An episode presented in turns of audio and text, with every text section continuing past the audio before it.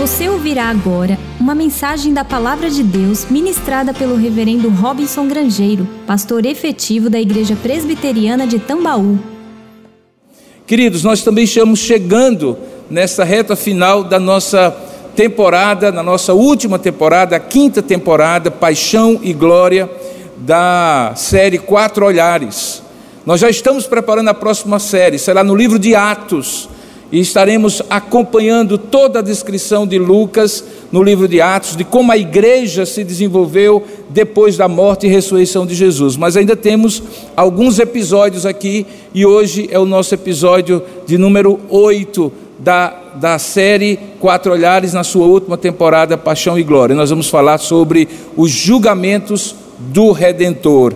E você vai entender porque eu estou usando a palavra no plural, os julgamentos e não o julgamento do Redentor. Para isso, eu convido você a abrir a palavra de Deus no Evangelho de João, capítulo 18, onde nós vamos acompanhar a leitura da palavra de Deus. Tanto você que está aqui, como você que está nos acompanhando nos canais oficiais da IP Tambaú, no YouTube, no Facebook e também com o nosso irmão Rafael nos ajudando ali na transmissão no Instagram do nosso perfil parceiro, que é o CS Lewis BR. Então você que está no Instagram, no YouTube, no Facebook, pode abrir também a palavra de Deus no Evangelho de João, capítulo 18, a partir do verso de número 12. 18, 12. Ainda bem que vocês estão sentados, porque a leitura vai ser longa, nós não vamos ler em pé. Mas você que está aí em casa, abra, porque eu preciso ler esse texto inteiro para que você compreenda. É dos quatro olhares o mais detalhista, é dos quatro olhares aquele que coloca mais detalhes que os outros três, Mateus, Marcos e Lucas, não colocam, e portanto eu escolhi para que você possa ter uma visão geral. Então, abra aí João capítulo 18. Eu não tenho problema de fazer um sermão menor do que eu vou falar, desde que a palavra tenha mais tempo na leitura, porque ela é que importa realmente. Diz assim a palavra de Deus. Nós estamos começando o momento em que Jesus é tendo sido preso naquela noite da quinta, da quarta para quinta-feira, ele é a partir dali preso e julgado. João capítulo 18, verso 12. Assim a escolta, ou a escolta, o comandante e os guardas dos judeus prenderam Jesus, manietaram-no e o conduziram primeiramente a Anás, pois era sogro de Caifás, sumo sacerdote daquele ano. Continua a palavra. Ora, Caifás era quem havia declarado antes aos judeus ser conveniente morrer um homem pelo povo. Isso ele se refere a um fato anterior, quando Caifás afirmou essa, essa coisa que acabou profetizando a morte de Jesus. Simão Pedro e outro discípulo, que provavelmente é o autor desse evangelho, João, seguiam a Jesus e sendo este discípulo, João, conhecido do sumo sacerdote, entrou para o pátio onde Jesus estava. Pedro, porém, ficou do lado de fora, junto à porta. Saindo, pois, o outro discípulo, que era conhecido do sumo sacerdote, ele evita dizer o próprio nome, talvez por modéstia, falou com a encarregada da porta e levou a Pedro para dentro. Então a criada encarregada da porta perguntou a Pedro: Não és tu também um dos discípulos desse homem? Não sou, respondeu ele. Ora, os servos e os guardas estavam ali naquele pátio, tendo acendido um braseiro por causa do frio, e aquentavam-se. E Pedro estava no meio deles, aquentando-se também. Então o sumo sacerdote, do lado de dentro da casa, interrogou a Jesus acerca dos seus discípulos e da sua doutrina. Declarou-lhes Jesus: Eu tenho falado francamente ao mundo. Ensinei continuamente, tanto nas sinagogas como no templo, onde todos os judeus se reúnem, e nada eu disse em oculto, por que me interrogas? Pergunta aos que ouviram o que lhes falei, bem sabem eles o que eu disse. Dizendo ele isso, um dos guardas que ali estavam deu uma bofetada em Jesus, dizendo: É assim que falas ao sumo sacerdote? Replicou-lhe Jesus: Se falei mal, dá testemunho. Dá testemunho do mal que eu falei. Mas se eu falei bem, por que me feres? Então Anás o enviou manietado à presença de Caifás, que era o sumo sacerdote, seu genro, naquele ano. Lá estava Simão Pedro, e agora a narrativa volta para o pátio. Lá estava Simão Pedro aquentando-se, junto àqueles guardas que ali estavam. E lhe perguntaram: És tu, porventura, um dos discípulos dele? E ele negou e disse: Eu não sou. Depois, um dos servos do sumo sacerdote, perante daquele, parente daquele a quem Pedro tinha decepado a ovelha, que tinha por nome Malco, perguntou: não te vi eu no jardim com ele? E de novo Pedro o negou, e no mesmo instante cantou o galo. Os outros evangelistas dizem que nesse período Pedro jurou, dizendo que eu seja castigado, ou alguma coisa parecida com essa, se eu estiver mentindo. E ele nega Jesus como Jesus, como Jesus havia predito, e os outros evangelistas registram que então Pedro lembrando das palavras de Jesus, saiu dali e chorou amargamente. Depois levaram Jesus da casa, a cena volta agora para Jesus. Depois levaram Jesus da casa de Caifás para o pretório, o lugar que era o lugar da guarnição romana em Jerusalém, onde também o governador de Jerusalém, o governador da Judéia, chamado Pôncio Pilatos, ficava. E era cedo de manhã, ainda da quinta-feira. Eles não entraram no pretório para não se contaminarem e poderem comer a Páscoa, porque era um lugar romano e judeus não podiam entrar no lugar romano e depois, menos de sete dias depois, celebrar a Páscoa a partir das seis horas da noite.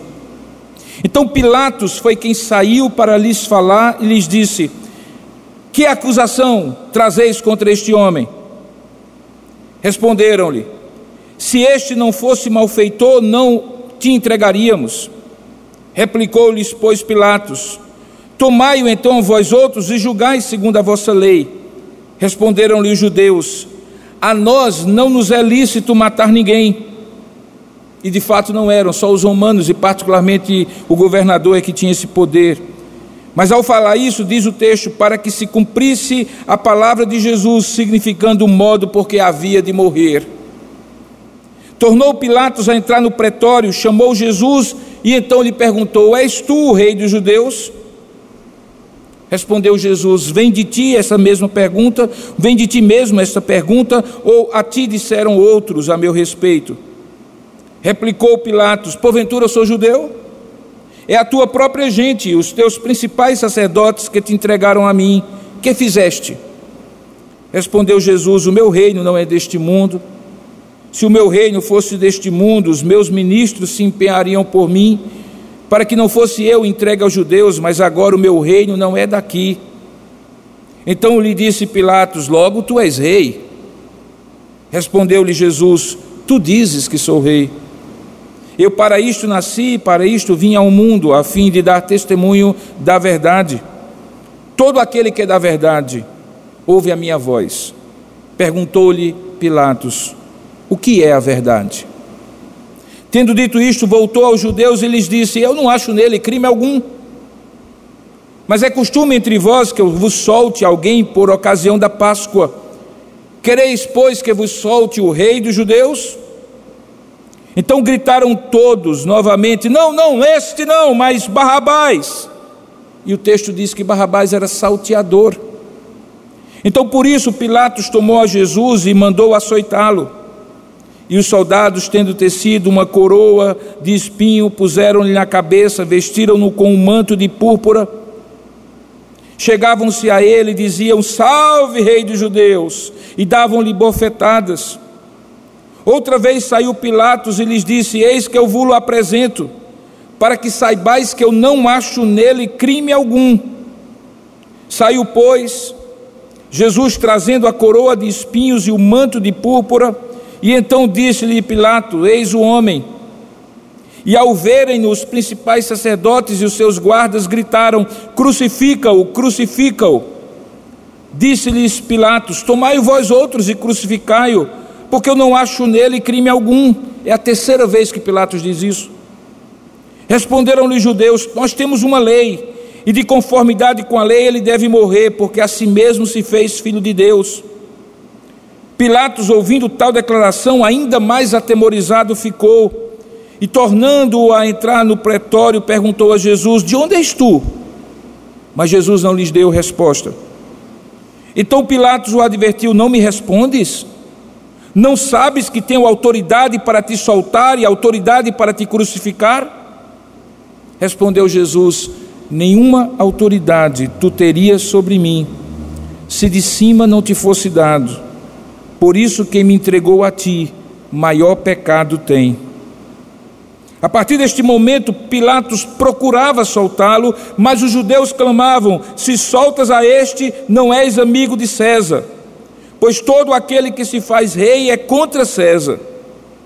Ouvindo Pilatos essas palavras, trouxe Jesus para fora, sentou-se sentou no tribunal, no lugar chamado pavimento, que no hebraico é Gabatá, e era a Paraceve Pascal, cerca da hora sexta e disse aos judeus: Eis aqui o vosso rei.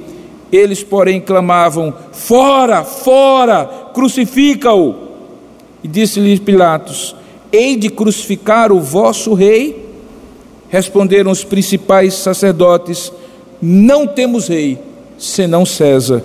E então Pilatos o entregou para ser crucificado.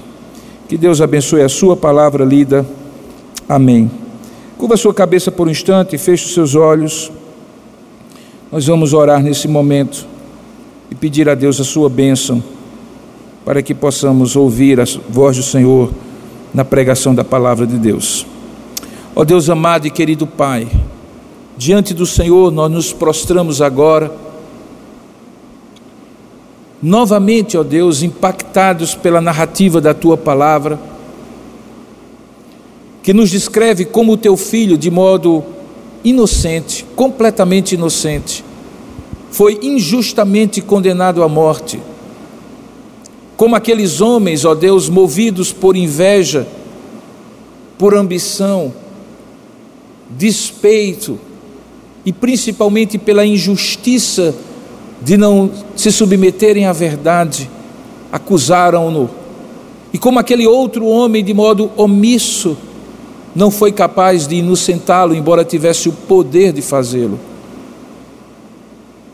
No entanto, Pai, nada disso nós lamentamos, embora olhemos para o sacrifício do nosso Senhor e sejamos de coração, ó Deus, tocados por tão grande expressão de amor e abnegação. Sabemos que nada disso ocorreu sem o teu propósito que comandava todas as forças, todas as vozes, todos os gestos, todas as palavras que aconteceram ali. Eles aparentemente fizeram a vontade deles, mas tu realizaste o teu propósito. E por isso, diante de ti, nós oramos que esta verdade possa ser novamente ministrada ao nosso coração nesta manhã de tal maneira que possamos compreender as implicações, os detalhes e de como o Senhor cumpre o teu propósito na morte do nosso Senhor e Salvador Jesus Cristo. Fala o nosso coração para que não tenhamos, ó Deus, apenas como uma narrativa histórica, mas como a maior expressão do amor de Deus no julgamento mais injusto que a história já conheceu. É assim que nós oramos e agradecemos em nome e para a glória de Jesus. Amém, Senhor. Queridos, nesses tempos nós temos sido apresentados a uma expressão chamada segurança jurídica.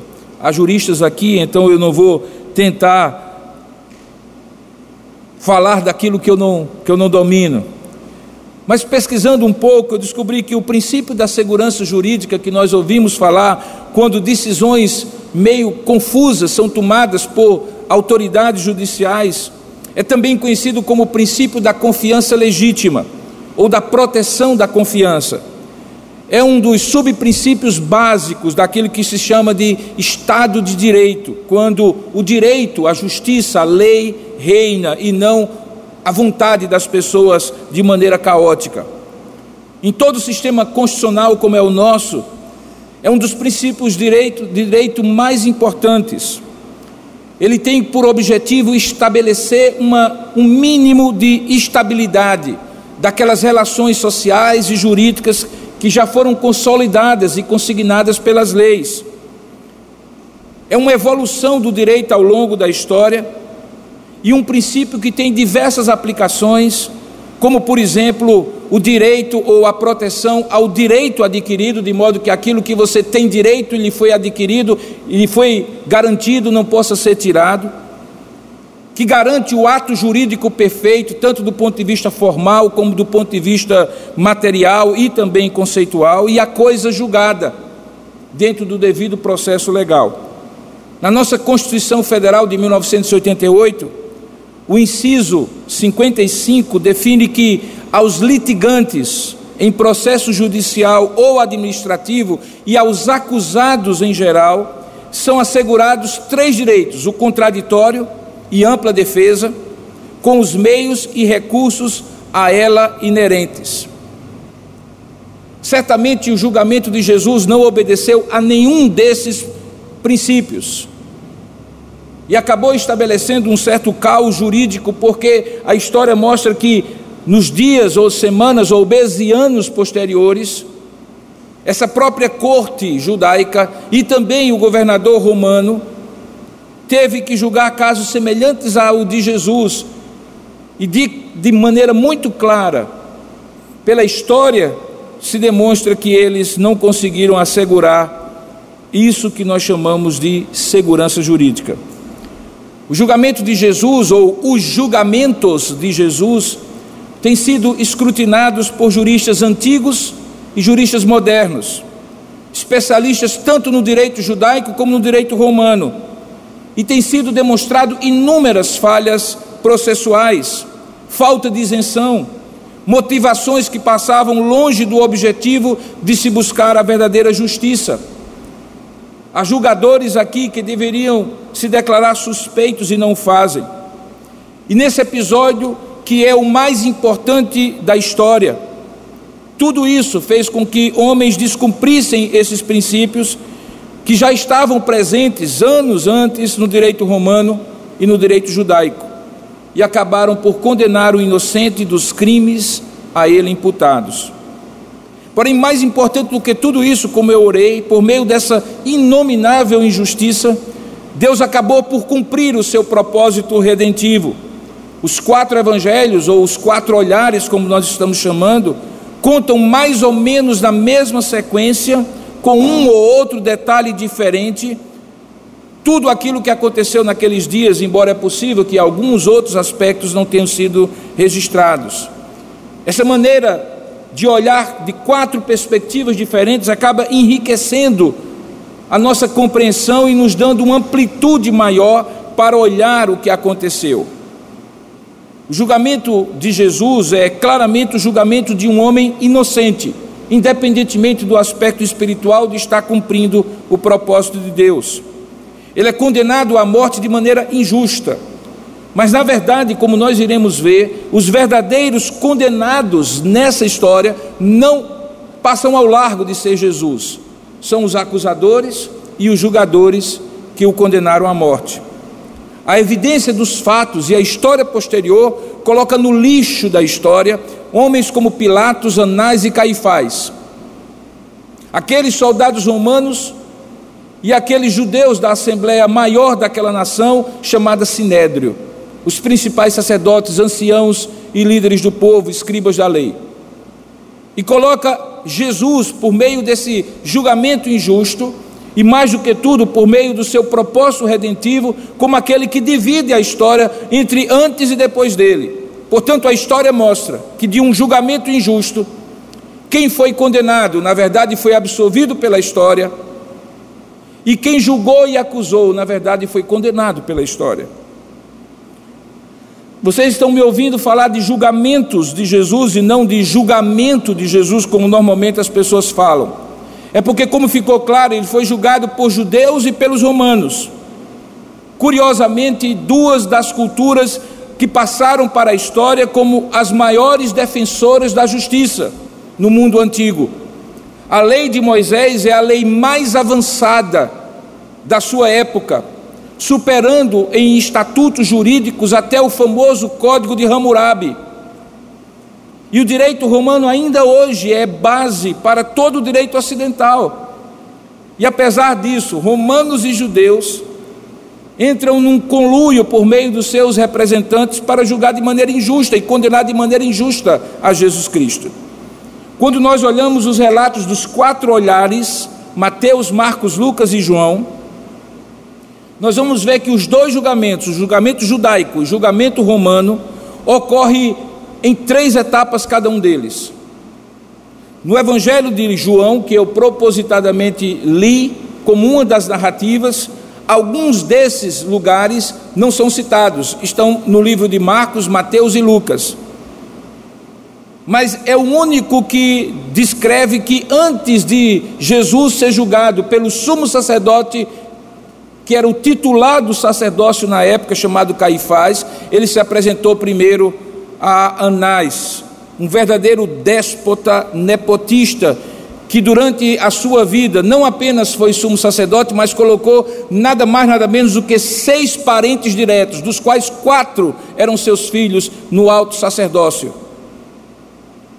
E que se tornaram um homem violento, rico, explorando justamente aquele comércio do templo que Jesus, com azarrogue, expulsou da esplanada do templo de Jerusalém. Esse era o homem isento que se apresenta a quem se apresenta pela primeira vez Jesus. Esse julgamento judaico que ocorre primeiro do que o julgamento romano ocorre em três lugares diferentes. Na quinta-feira, lembra, Jesus foi preso na noite da quarta para quinta-feira no Getsemane, como eu falei domingo passado.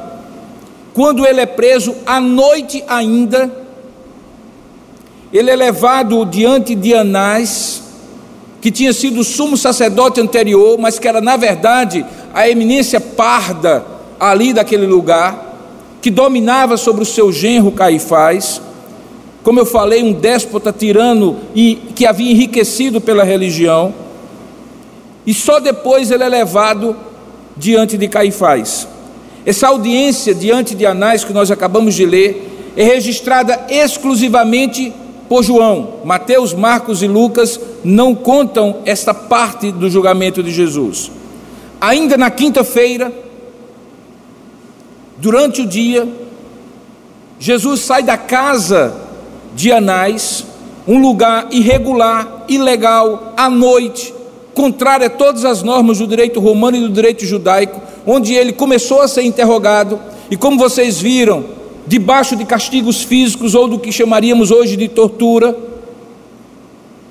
Jesus é então levado perante o sinédrio, que era dirigido naquela época por Caifás. Eu já expliquei aqui que o sinédrio naquela época apesar da, daquela região estar sob domínio romano, era a mais alta corte de Israel. Julgava questões religiosas e questões legais da lei judaica. E só não tinha poder de matar, porque isto, segundo o direito romano, era prerrogativa de César, ou de quem ele dava procuração, sendo Pôncio Pilatos o governador com procuração para isso na Judéia. Nessa segunda audiência, ainda na quinta-feira, durante o dia, a primeira foi à noite, Jesus se apresenta diante de Caifás, que tenta levá-lo a uma autoincriminação, como nós vamos ver daqui a pouco. Isso ocorre no interior da sua casa. Novamente, uma sessão ilegal, fora da corte, possivelmente para que Jesus não tivesse o direito à defesa. Um terceiro momento acontece na sessão matinal da própria sexta-feira, quando Jesus seria crucificado, aí sim, diante do sinédrio. O julgamento romano, por sua vez, também ocorre em três partes. Primeiramente, perante Pilatos, Depois, perante Herodes Antipas, um dos quatro filhos de Herodes o Grande, que já havia morrido e que, tem sido, e que tinha sido o Herodes do nascimento de Jesus, aquele que mandou matar crianças de dois anos para baixo. Agora, Herodes Antipas era o governador, o rei, entre outras palavras, da parte de Herodes o Grande, o seu pai, para a região da Judéia, Traconites e Decápolis. Essa parte do julgamento perante Herodes é narrada apenas por Lucas. E lá o texto diz que o que Pilatos quis fazer depois da primeira audiência, quando Jesus se apresenta a ele e o manda para Herodes, era porque Herodes e Pilatos eram dois inimigos. É bom vocês compreenderem: Pilatos representava o Império Romano, era aquele que veio de fora, quando os romanos dominaram depois dos gregos a região de Israel.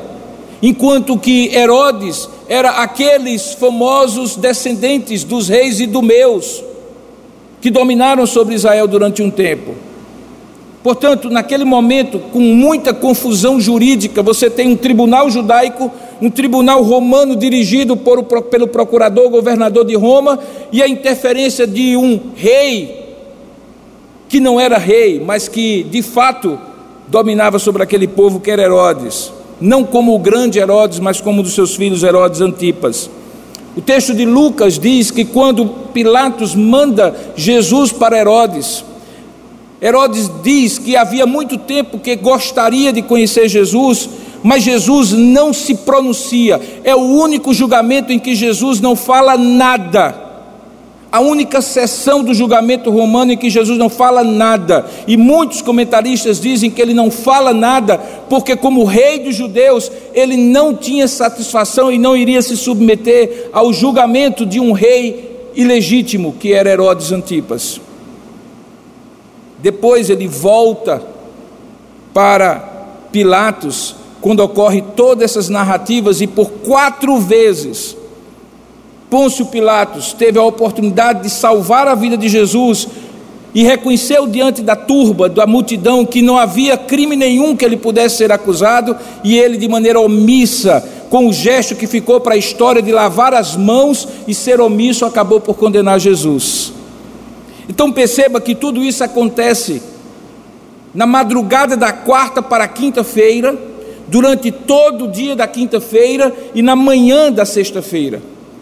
Como nós vamos ver à noite, Jesus é crucificado por volta do meio-dia dessa sexta-feira.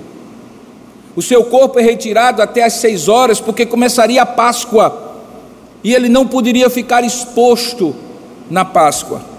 Mas até o meio-dia, o próximo disso, esse julgamento de um caso muito complexo por duas cortes diferentes, por duas jurisprudências e sistemas legais diferentes. Demora apenas 18 horas, desculpe, 24 horas. Essa, inclusive, é uma das razões porque muitos dizem que esse julgamento foi historicamente, juridicamente, completamente ilegal, inclusive porque no direito romano, a prolatação da sentença, depois da condenação, ficar provado que aquele sujeito é culpado de determinado crime, não podia ser feito no mesmo dia, justamente para dar ao juiz aquela frieza de analisar o crime cometido e as provas e estabelecer, formando seu juízo de valor, que sentença aquela pessoa deveria cumprir. Algo que, inclusive, hoje acontece em grande parte dos sistemas jurídicos mundiais, em que você é condenado, mas a sentença definitiva só vem a ser prolatada depois, quando há dosimetria da pena e todas as atenuantes e agravantes são levadas em conta. O que nós descobrimos nesse julgamento de Jesus é que, como eu falei, essa história dos julgamentos de Jesus demonstra que quem foi julgado, na verdade, além de ser inocente e ter sido condenado injustamente, na verdade, pela história, foi colocado na posição muito mais superior daqueles que acusaram e julgaram. Quem são os grandes personagens dessa narrativa?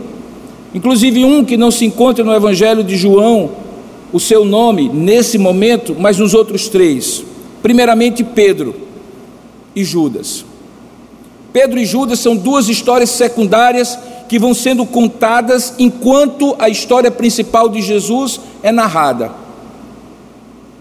Não nesse texto, mas no texto de Lucas, é dito que Judas, depois da prisão de Jesus, tomado por remorso, volta aqueles principais sacerdotes com as suas 30 moedas de prata e tenta devolver.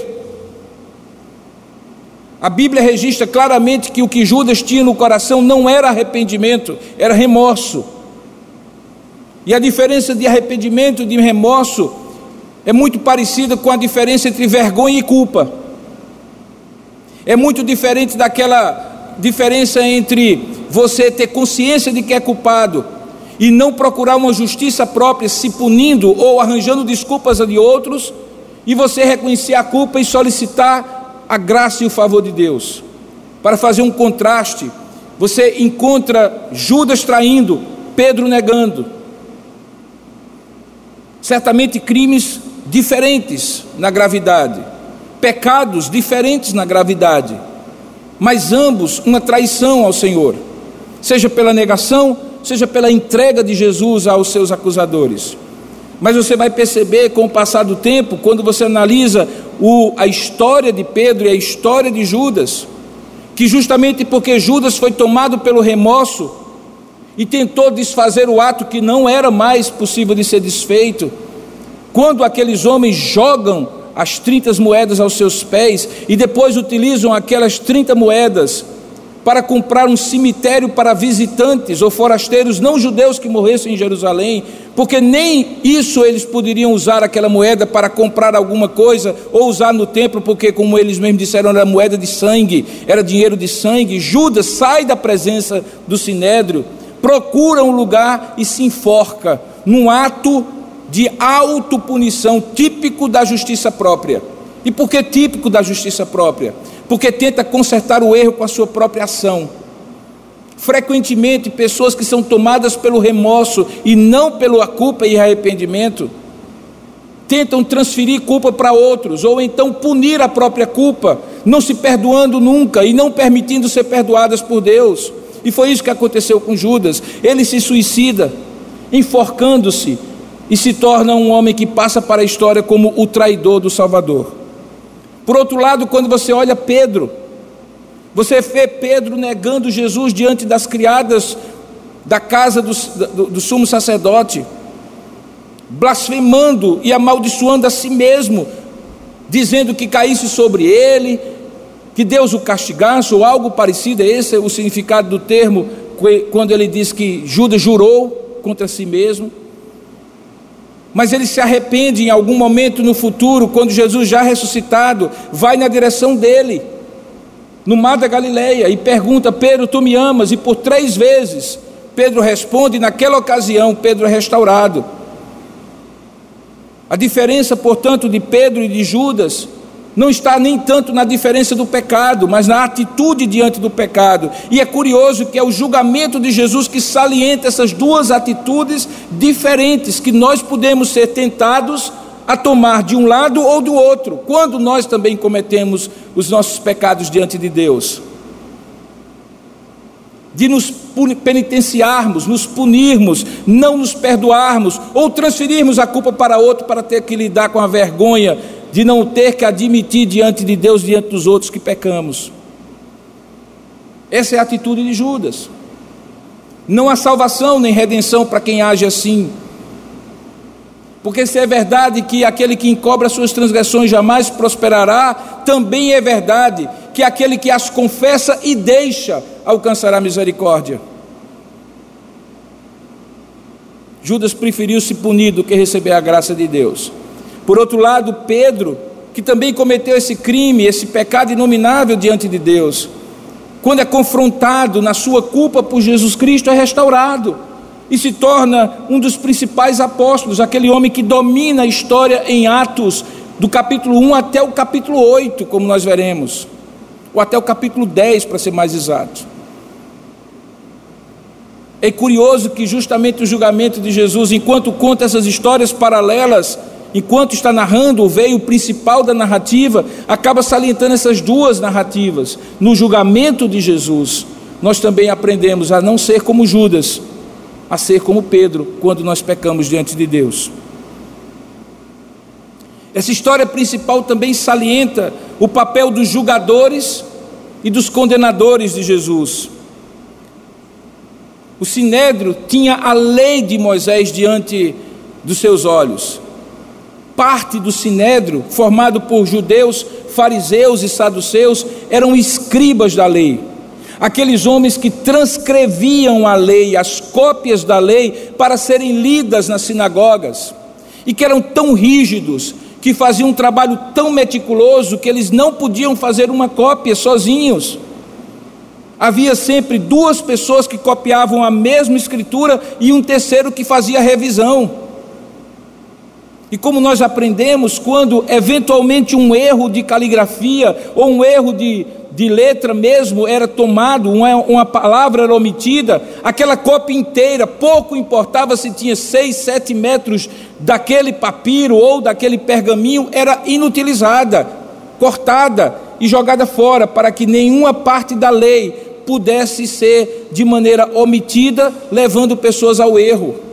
Essa é uma das razões que naquela ciência chamada manuscritologia, nós temos absoluta certeza com as mais de seis mil cópias que nós temos da Escritura Sagrada, que um tio e um iota, as letras pequenas, as marcas menores do alfabeto hebraico, foram lá consignados, e o que nós temos hoje no texto é de fato uma expressão daquela história das cópias que foram feitas. Não temos os originais, mas as cópias eram tão meticulosas que era virtualmente impossível que uma parte fosse omitida, que uma parte fosse mudada, porque era uma revisão contínua daqueles homens. Ora, quem lê, e principalmente quem escreve a lei de Moisés, como eles escreviam, diuturnamente, sabiam o devido processo legal sabiam que nenhuma acusação poderia ser feita contra alguém que não tivesse pelo menos duas ou três testemunhas.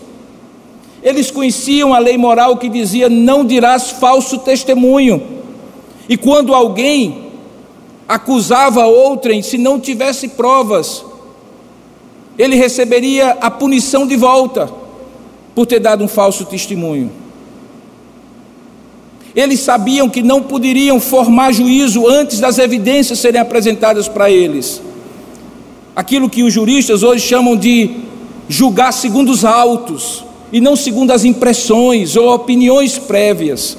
Porque se você as tiver, você deve dizer que é suspeito. Se você tiver interesses ou ligações com os acusados ou aqueles que estão acusando. E apesar disso, essa lei, esta corte, formada pelos juristas mais capacitados em Israel, conseguem cometer erros crassos de processo. Veja, só alguns que eu anotei prisões e julgamentos à noite eram ilegais. O lugar não poderia ser na casa do sumo sacerdote. Os procedimentos assodados, rápidos, privaram a defesa da legítima defesa. O uso de testemunhas falsas, como o próprio Evangelho diz, que não conseguiram criar uma, um conceito ou uma, um consenso coerente. Lucas fala isso que as testemunhas que apresentaram a Jesus, ou que se apresentaram acusando Jesus, acusaram Jesus de várias coisas, mas todas elas sem nenhum fundamento. Pegaram uma palavra que Jesus havia dito no início do seu ministério, que destruiria o templo e reconstruiria em três dias, e que ele repetiu já aqui nessa semana da paixão, e tiraram do contexto e disseram que ele estava blasfemando contra Deus. Como a blasfêmia não era uma pena, ou não era um crime, melhor dizendo, que romanos pudessem julgar, eles tiveram que fazer todo um malabarismo jurídico, e por isso o sumo sacerdote Caifás instiga Jesus para que Jesus diga algo que ele possa provar. Toda a questão de Jesus dizer se era rei ou não era para colocá-lo em rota de colisão contra César, porque aí sim Pôncio Pilatos poderia julgá-lo por sedição e rebelião contra César. Eles chegam a dizer que Jesus havia proibido os seus discípulos de pagar tributo a César, esquecendo que em um determinado momento apresentaram uma moeda a Jesus e Jesus disse: De quem é a efígie? Ou a? De César. Então dai a César o que é de César, dai a Deus o que é de Deus. E apesar disso, eles usam essa acusação falsa. Mas quem eram esses homens? Não era eu que sou um leigo, nem você. Eram os principais juristas em Israel os homens que conheciam a lei de Moisés, todos os devidos processos, porque se você não sabe, toda aquela parte que nós chamamos de lei, não é apenas os dez mandamentos, mas o código civil, o código penal, o código ambiental, o código de processo civil e de processo penal que estão lá no Antigo Testamento, que dizia tudo como tinha que ser feito e eles conheciam. Então o julgamento de Jesus mostrou que esse sinédrio tinha motivações tortuosas. Procedimentos irregulares foram cometidos para fazer com que aquela sentença, que nem podia ser prolatada no mesmo dia do julgamento, fosse a morte. Perceba que quando eles se apresentam diante de Pilatos, e Pilatos diz: Julgai vós mesmos, segundo a vossa lei, eles já dizem o que eles querem, eles estão dizendo assim, mas nós não podemos matá-lo, não podemos condená-lo à morte. Ora, se eu chego diante de um juiz para fazer uma acusação, eu não posso já pressupor que o juiz me condenará ou condenará o acusador a uma determinada sentença.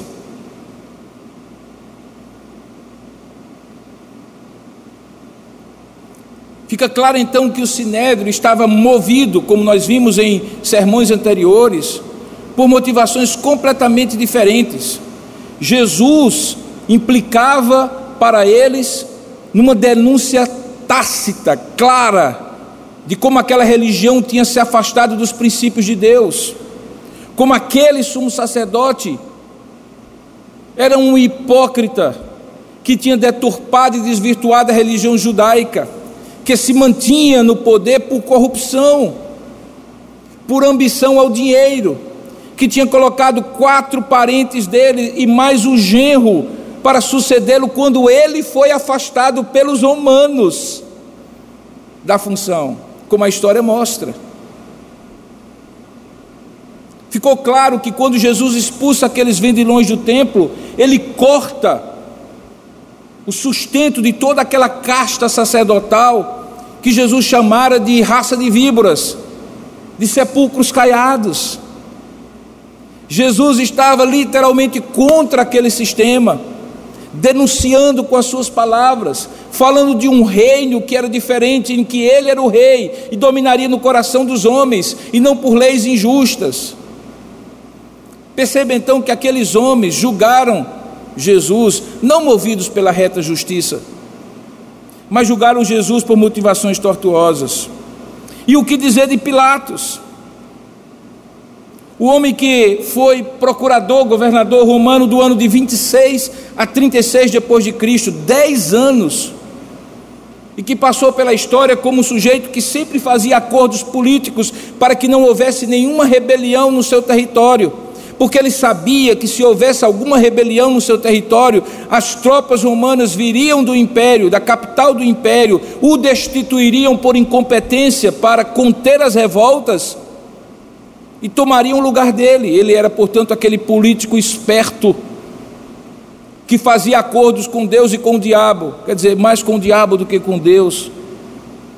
E naquela hora que diante dos judeus ele tinha formado um juízo de valor de que Jesus não era culpado, apesar de saber disso, como um dos outros evangelhos diz, apesar da sua esposa chamá-lo e dizer assim: Não te metas com esse justo, porque ontem à noite eu tive um sonho.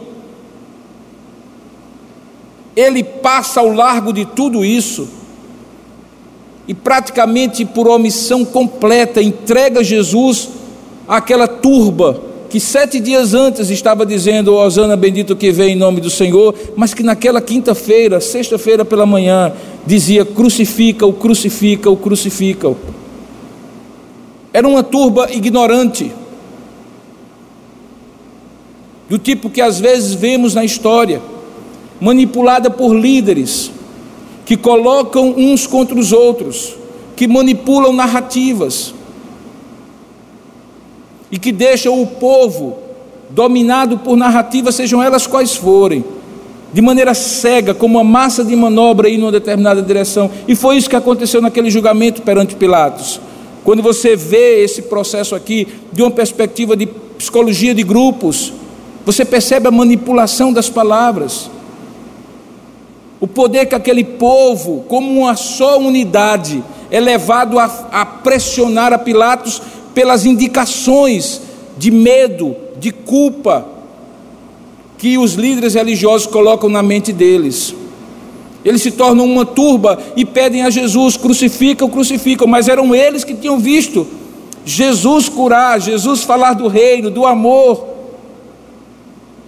Mas tudo isso passa, e porque Pilatos não foi homem o suficiente, como nós diríamos na nossa linguagem, para simplesmente dizer àqueles homens que, não tendo visto nenhum crime neles, soltá-lo.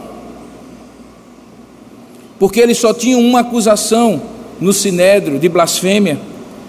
E os romanos não condenariam. Lucas capítulo 23, no verso 2, diz que eles levaram Pilatos a ser induzido a uma acusação de rebelião e sedição contra o Império Romano, mas que ficou claro na própria mente de Pilatos que nada tinha a ver com isso, e apesar disso, Pilatos não solta Jesus. Do que é que nós então estamos falando nessa manhã, queridos? De três verdades que eu gostaria que ficasse muito clara na sua mente. A primeira delas é que do ponto de vista humano, Jesus era não poderia ter sido acusado nem condenado, porque ele era absolutamente inocente. Tanto pelo devido processo legal, na corte judaica ou na corte romana, Jesus não havia cometido nem os crimes, nem os pecados que lhe foram imputados. E isso é importante por uma única razão, irmãos.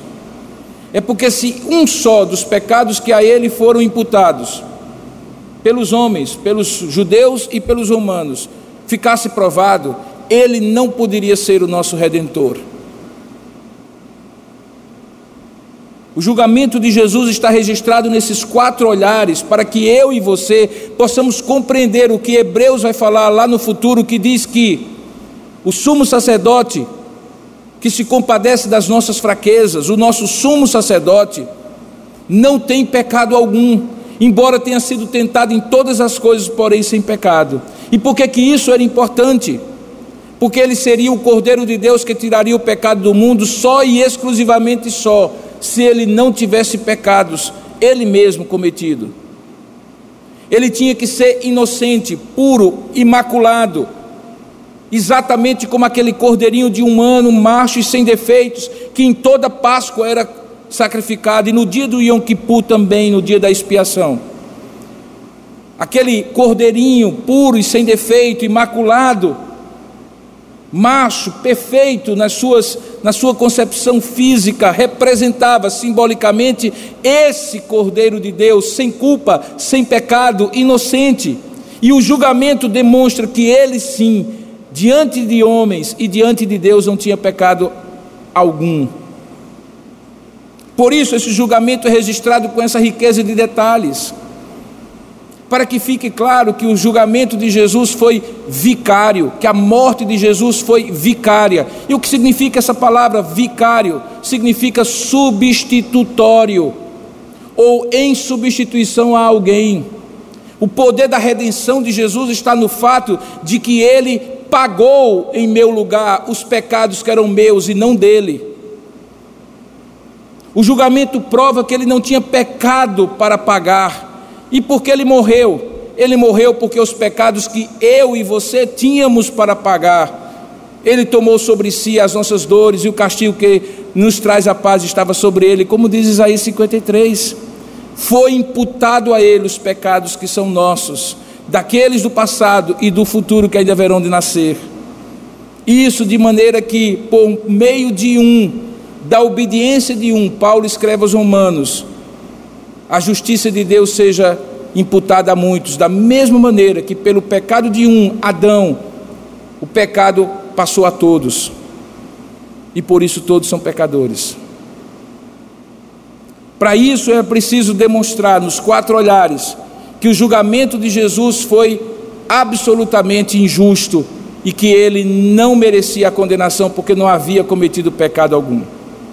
Segunda razão, porque essa história toda está sendo contada e que é importante para mim e você entender hoje, é para mostrar que no julgamento de Jesus, outras histórias envolvidas revelam o tipo de atitude que nós podemos e devemos ter em relação aos nossos pecados e à salvação que Ele nos oferece. E aí, os dois tipos são Judas e Pedro. É como se o narrador quisesse mostrar: olha, enquanto Jesus está morrendo por nós no Calvário, veja qual é a atitude de Judas, veja qual é a atitude de Pedro. Nenhum dos dois é justo. Todos os dois, ambos, foram pecadores. Mas enquanto um sentiu remorso, cometeu suicídio para espiar a própria culpa, algo que tirava a possibilidade da graça de Deus lhe alcançar, outro chorou amargamente reconheceu a sua culpa e foi restaurado. É assim que vocês devem agir e não como Judas. A história, portanto, do julgamento demonstra que no meio do julgamento de Jesus, entremeado com a narrativa principal, que é a narrativa do julgamento de Jesus, estão simbolicamente também a minha vida e a sua vida. O papel de sermos pecadores como Pedro, negarmos muitas vezes a nossa filiação, a nossa lealdade para com Deus, mas nos arrependermos e sermos restaurados, para não sermos pecadores como Judas, que se afastam da graça de Deus. E por isso essa narrativa mistura relatos que são relatos da história principal com aquilo que está acontecendo em outra cena com Judas, em outra cena com Pedro.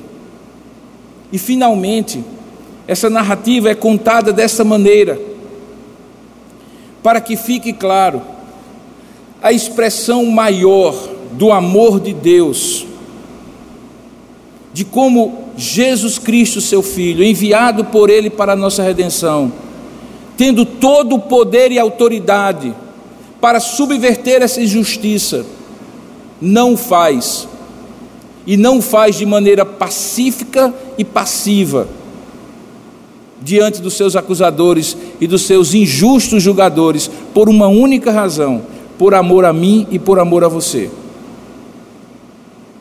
O julgamento de um inocente que tem poder para provar a sua inocência, e mais do que isso, tem poder para não ser preso, tem poder para destruir a vida daqueles que estão julgando e condenando, e não o faz, é a maior prova, queridos irmãos, de um amor maior do que o amor à própria vida. Lembram que em algum momento Jesus diz assim: A minha vida eu dou, dou-a voluntariamente, ninguém me tira, eu a dou e tenho o poder de dar e tomar de volta. Mas naquele momento da cruz, ele resolveu não usar o poder que ele tinha, a autoridade que ele tinha, desde o momento em que ele é preso, lembra? Pedro pega a espada, corta a orelha de Malco, servo do sumo sacerdote. E ele olha para Pedro e diz: Pedro, não teria eu poder de convocar legiões de anjos para me proteger? No momento em que Pilatos diz a ele: O senhor não sabe que eu tenho autoridade para lhe soltar e para também levá-lo à cruz? Ele diz: Nenhuma autoridade tu terias se do alto não te fosse dado. E ali estava a autoridade que dava o poder às autoridades delegadas que estavam para julgá-lo. Você consegue compreender isso? A autoridade suprema do universo que havia dado autoridade a Pilatos, a Herodes, a aqueles homens do Sinédrio, embora não se justificasse as atitudes ilegítimas deles, tinha poder de tirar aquela autoridade, de julgar aquela autoridade, de condenar aquela autoridade.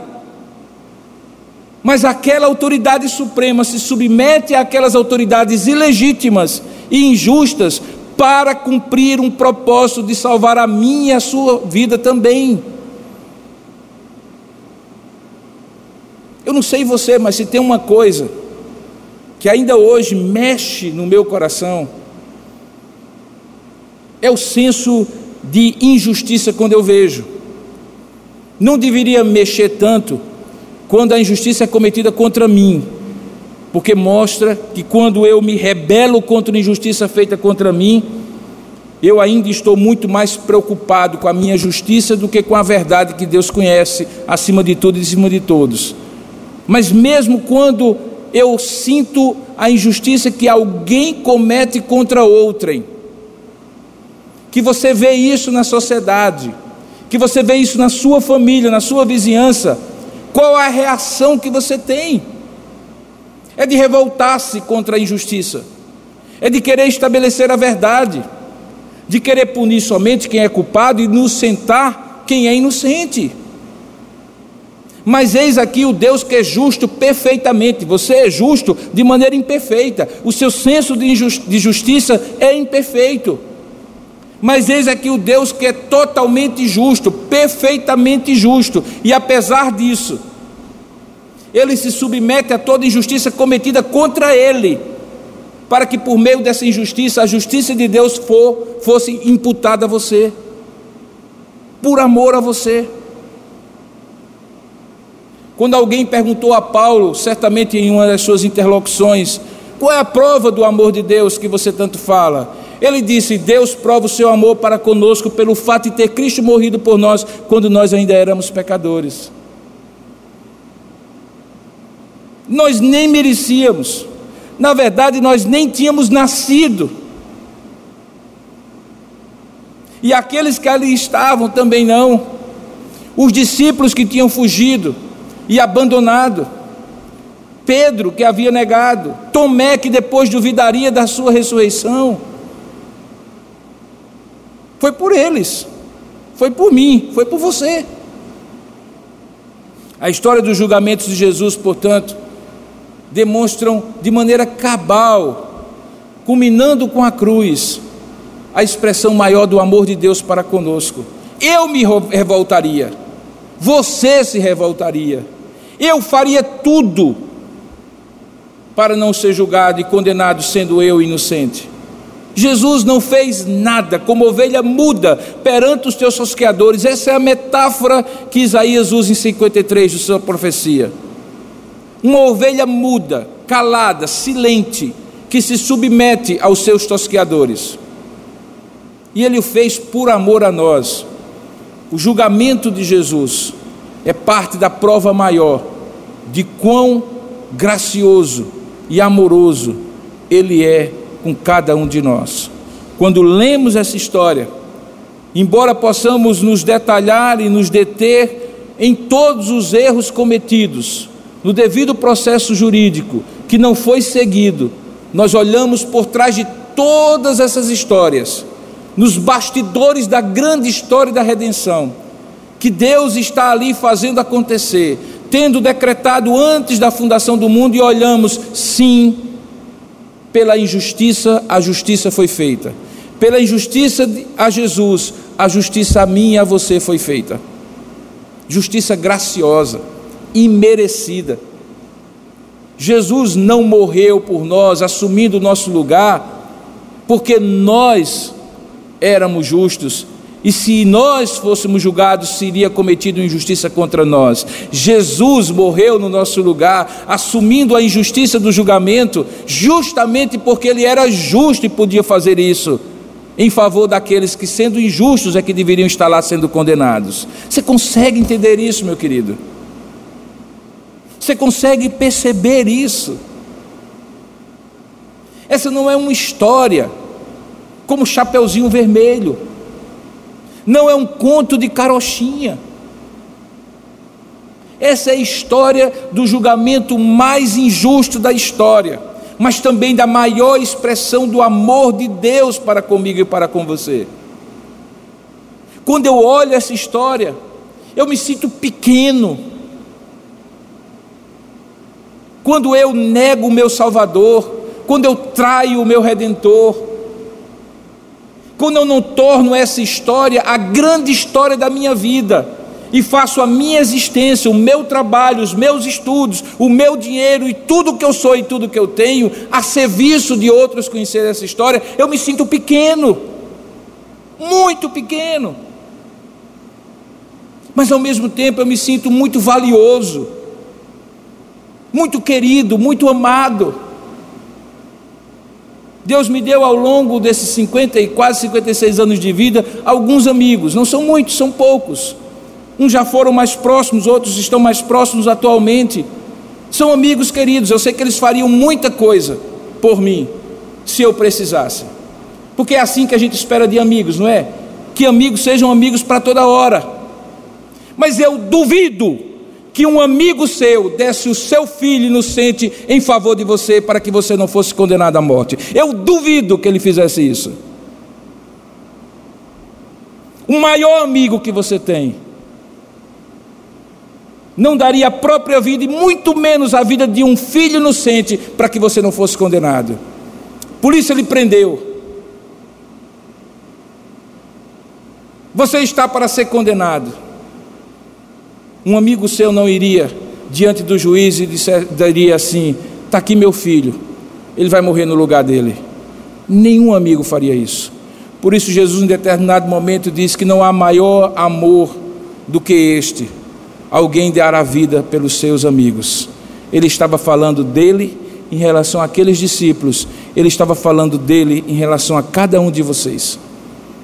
A história do julgamento de Jesus é tremenda, é maravilhosa, é algo que nem Shakespeare conseguiria imaginar, que os maiores literatos do mundo não conseguiam escrever, não conseguiriam escrever.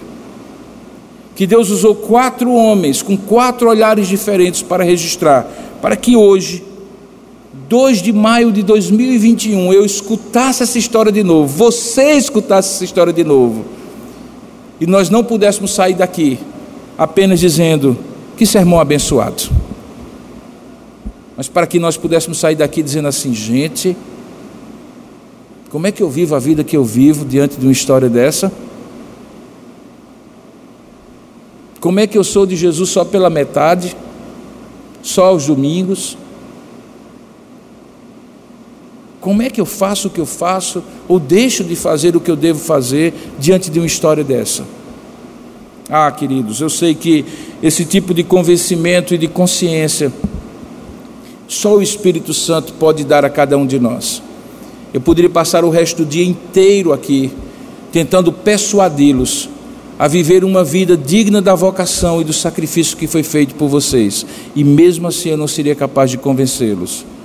Mas basta uma palavra só e um toque só do Espírito Santo para você entender essa história e dizer assim: a minha vida não pode ser essa que eu estou vivendo, a minha vida tem que ser uma vida em função dessa história. O meu trabalho tem que ser em função dessa história. A maneira como eu vivo na terra tem que ser em função dessa história. Eu não preciso ser pastor para viver em função dessa história.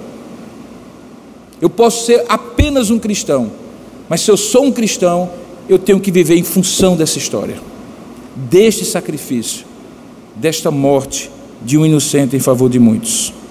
Vamos orar juntos e pedir que isso aconteça, querido. Porque é exatamente disso que nós estamos falando nesta manhã. Que não faz sentido algum se não for em função dessa história.